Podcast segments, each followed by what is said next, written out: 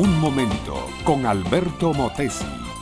Una respuesta práctica a tus interrogantes sobre tu vida y los problemas del mundo moderno. Mis amigos del aire y amables oyentes, que tengan ustedes la bendición suprema, conocer a Jesús como único Señor y Salvador. Continúo, mi amiga, mi amigo, escudriñando en esta fuente riquísima de ideas y pensamientos que es el Evangelio de Juan. Leo ahora en el capítulo 7, versos 25 y 26. Decían unos en Jerusalén, ¿no es este a quien buscan para matarle? Pues mirad, habla públicamente y no le dicen nada ¿Habrán reconocido en verdad los gobernantes que este es el Cristo? La gente tenía razón al hablar de esta manera, porque en los regímenes despóticos y fanáticos, si uno se pone a hablar en contra del gobierno, seguro que lo matan.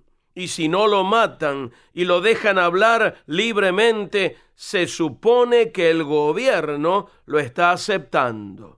Jesús hablaba en Jerusalén, no en contra de los dirigentes, de los hombres de Jerusalén, sino contra el régimen injusto imperante en el gobierno y contra el pecado prevaleciente en las altas esferas. Jesús nunca atacaba a personas, pero sí al pecado que dominaba a las personas. Durante un tiempo habló públicamente en el templo de Jerusalén y en las calles y plazas. Había venido para predicar su doctrina y no podía permanecer en silencio, porque traía para el pueblo la verdad que redime, tenía que darla, y si no la daba, si no la predicaba y enseñaba, si no la gritaba a todos los vientos, sería infiel a su misión divina.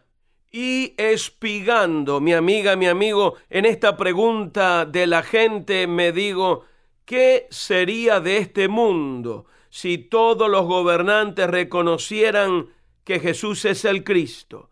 Si todos los seres humanos nos convertiríamos en discípulos del Señor. ¿Qué pasaría en la tierra si todos los gobiernos, todos los mandatarios y naciones aplicaran en su vida diaria los principios morales de Jesús?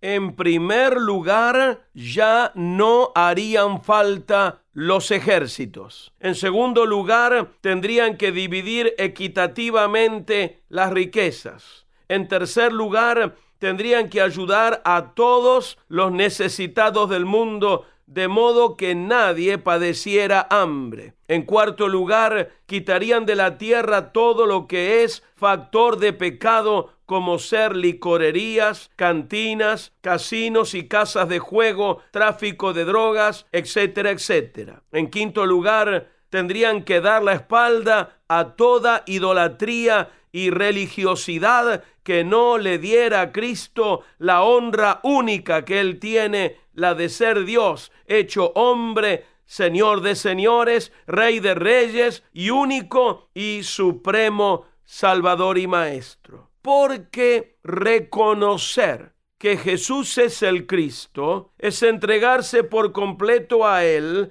para hacerle el Rey de nuestra vida y someterle nuestro corazón y nuestra voluntad.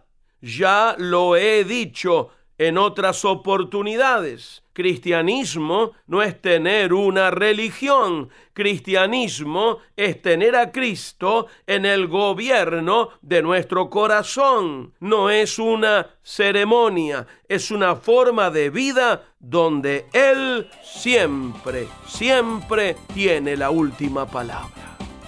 Este fue Un Momento con Alberto Motesi. Escúchanos nuevamente por esta misma emisora. Educación que transforma. ¿Te quieres preparar mejor? Visita Facebook y busca Alberto Motesi University.